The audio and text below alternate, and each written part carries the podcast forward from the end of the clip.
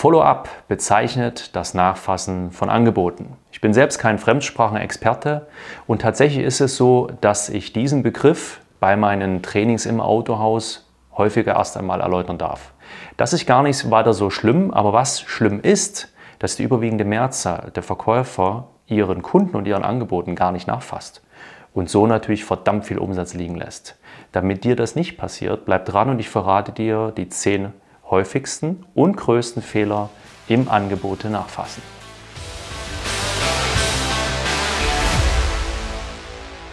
Und damit herzlich willkommen bei Sales Quality, dem Podcast für erfolgshungrige Autoverkäufer. Ich bin Frank und hier bekommst du von mir jeden Montag und jeden Freitag wertvolle Praxistipps für deinen Verkaufserfolg. Jetzt wünsche ich dir viel Spaß und wertvolle Erkenntnisse mit der heutigen Folge. Los geht's! Schön, dass du dran geblieben bist. Ja, das zeigt schon mal dein Interesse, immer noch besser zu werden. Und genau diese Einstellung ist das Geheimnis erfolgreicher Menschen. Sehr schön. Aber nicht umsonst heißt der Podcast ja für erfolgshungrige Autoverkäufer. Wir haben viel zu besprechen, deswegen lass uns gleich starten. Kurzer Hinweis noch. Jeder Einzelpunkt ist wichtig und wertvoll, daher ja, bleib bis zum Ende auf jeden Fall dran und das lohnt sich diesmal im doppelten Sinne, bis zum Ende dran zu bleiben, weil ich glaube, gerade Punkt Nummer 10 könnte wirklich ein echter Gamechanger für dich in deinem Kopf, in deiner Einstellung zum Thema Angebote nachfassen sein. Hier sind die häufigsten und schlimmsten Fehler, die du machen kannst, wenn es um das Nachfassen deiner Angebote bei deinen Interessenten geht. Punkt Nummer 1, keinen Verbleib abstimmen. Viele Verkäufer investieren viel Zeit und Energie in die Beratung ihrer Interessenten, lassen sie aber am Ende mit der Kaufentscheidung allein und verpassen es, am Ende des Gesprächs nach dem Auftrag zu fragen und der Kunde zieht von dann. Oder sie fragen zwar nach dem Auftrag, aber der Kunde kann oder will sich nicht sofort entscheiden und vertagt seine Entscheidung. Wenn du aber keinen verbindlichen Verbleib vereinbarst, also mit deinem Kunden abstimmst, wer meldet sich bei wem bis wann, dann hast du keine Klarheit und weißt nicht, was als nächstes zu tun ist. Und dein Kunde weiß es auch nicht. Er kriegt keinen klaren Auftrag, sich bis zum Zeitpunkt X zu entscheiden, also eine Entscheidung zu treffen. Bedeutet das Risiko, dass sich das Ganze im Sande verläuft, das ist sehr groß. Punkt Nummer zwei, keine Wiedervorlage machen oder sich nicht an die Wiedervorlage halten. Eins ist klar, Du hast als Autoverkäufer oder auch mitverkaufender Verkaufsleiter hast du ständig Ablenkungen, Informationen, Aufgaben, Mitarbeiter, Kollegen fordern was von dir, wollen was von dir. Deswegen mein Tipp, sobald du das Telefonat mit deinem Kunden oder auch das Live-Gespräch beendet hast, den Kunden verabschiedet hast, mach dir eine Wiedervorlage, weil sonst vergisst du es. Sobald irgendwie Kollegen mit irgendeiner Aufgabe auf dich zukommen oder der nächste Kunde vor dir steht, ja, und du hast diese Wiedervorlage nicht gemacht, gerät es in Vergessenheit und ein Kunde auch. Und dann denkst du irgendwann in ein paar Wochen dran oder ein paar Tage zu spät und dann ist es zu spät. Bringt uns zu Punkt Nummer drei. Mach dir Notizen. Ja, das machen auch ganz viele Verkäufer nicht. Trag dir ein, was du jetzt im Kopf hast. Weil zu dem Zeitpunkt ist es jetzt noch präsent. Jetzt ist alles noch frisch. Deine Gedanken, all die Informationen, dein Gefühl dazu. Schreib dir alles Wichtige in Stichpunkten natürlich auf, keine Romane, und was du in ein paar Tagen konkret vorhast.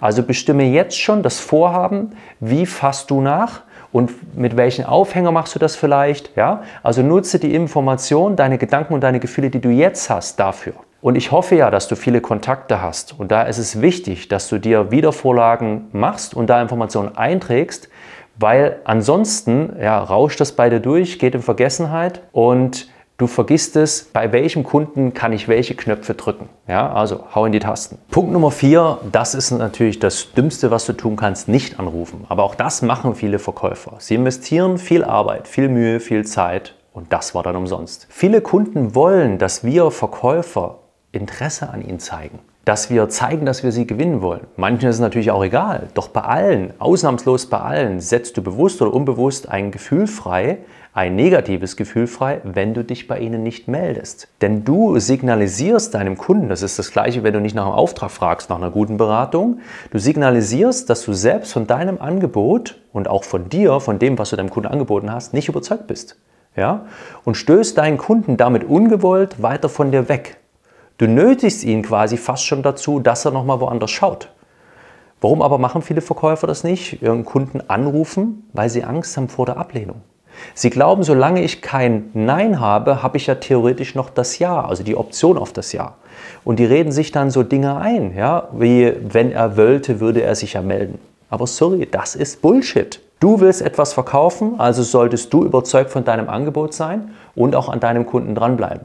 Ein Kollege von mir schrieb mal ein Buch darüber, nicht gekauft hat er schon. Darüber kann man mal nachdenken. Punkt Nummer 5. Nicht dranbleiben, nicht lange genug dranbleiben. Ja, branchenübergreifend sagen Experten, dass 80 Prozent der Abschlüsse, jetzt halte ich fest, nach dem fünften bis zwölften Kontakt zustande kommen. Natürlich solltest du hier Fingerspitzengefühl haben, ja, deinen Kunden innerhalb einer Woche fünfmal auf die Mailbox zu quatschen. Ich glaube, das wird dich dem Auftrag auch nicht näher bringen. Und hier sind Kontaktpunkte auch gemeint, sprich schon vorher in der Anbahnung. Ja, also die haben Werbung gesehen, da gab es einen Impulsanruf und so weiter. Aber nicht dranbleiben bringt dich deinem Auftrag genauso wenig näher. Ob damals als Autoverkäufer oder jetzt als Trainer, viele meiner Aufträge kamen nur aufgrund freundlicher Beharrlichkeit zustande. Ja?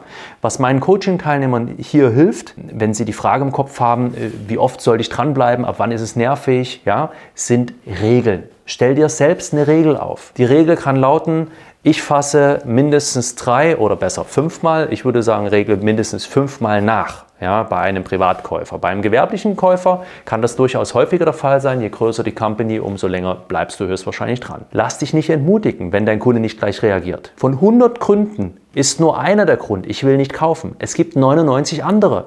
Und aus meiner eigenen Praxis weiß ich, so blöd kann man manchmal gar nicht denken. Da gibt es wirklich ganz viele Gründe, warum hat sich der Kunde nicht gemeldet, aber das ist oft gar nicht das mangelnde Interesse.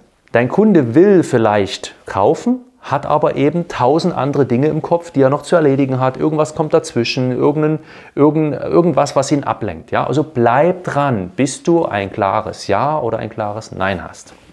Punkt Nummer 6 mangelnde Vielfalt an Kanälen. Also, wenn du deinem Kunden mehrmals nachfasst, dann nimm nicht immer die gleichen, den gleichen Weg, greif nicht immer nur zum Telefon. Du kannst natürlich auch mal eine WhatsApp schicken oder eine E-Mail. Du kannst sogar über Social Media, wenn ihr da vorher Kontakt hattet, kannst du ihm auch vielleicht eine private Message schicken. Du kannst sogar einen Brief schreiben, allerdings glaube ich, dauert das zu lange. Nicht nur das Schreiben, sondern auch der Postweg, bis er das dann öffnet und so weiter.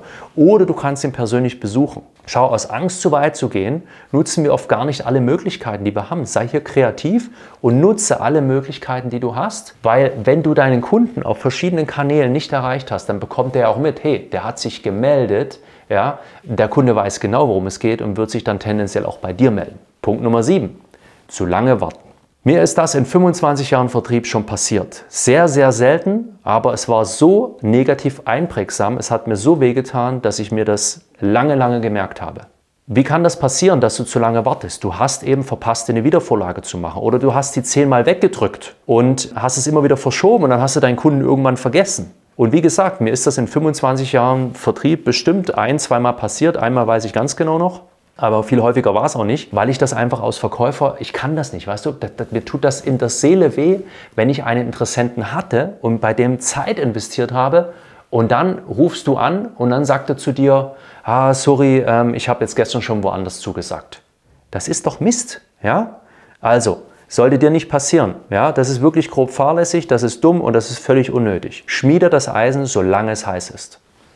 Punkt Nummer 8. Du hast keinen klaren Grund für deine Kontaktaufnahme, für deinen Anruf. Das klingt jetzt erstmal komisch, ne? weil man weiß ja, hey, es geht ums Angebot, du willst wissen, kauft jetzt oder kauft dann nicht. Aber erstens eiern viele Verkäufer dann immer noch rum, was ich persönlich auch nicht verstehe. Aber zweitens ist es manchmal ja auch so, dass sich das Ganze so ein bisschen zieht. Ja? Ein Kunde kann irgendwie keine Entscheidung treffen und du musst das dritte, vierte Mal hakst du nach.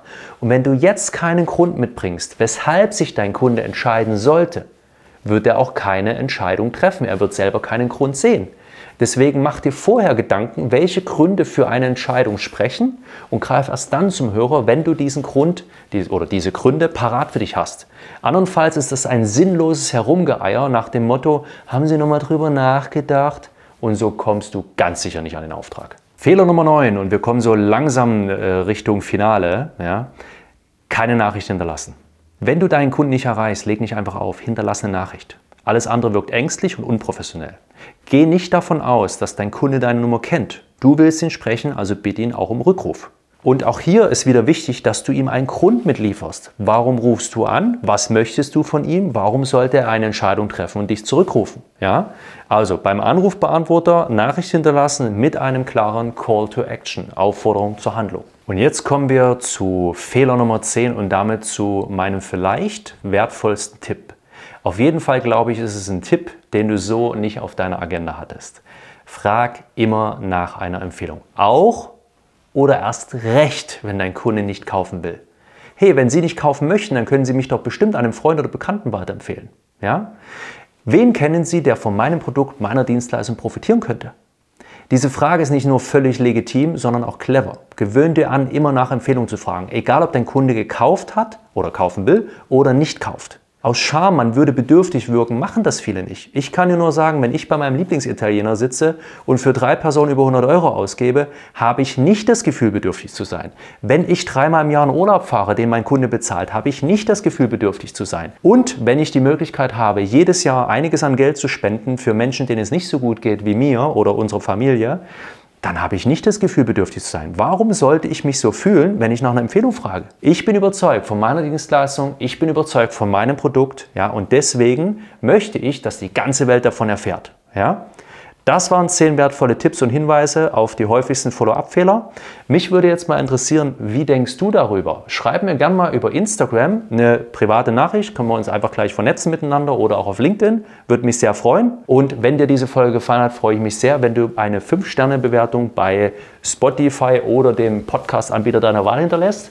Und ich freue mich vor allem, wenn du umsetzt, was wir gerade besprochen haben, weil du weißt, nur so entsteht Umsatz. Ja, Sei clever und unbequem und gern bei der nächsten Folge wieder mit dabei. Alles Gute für dich. Ciao, ciao.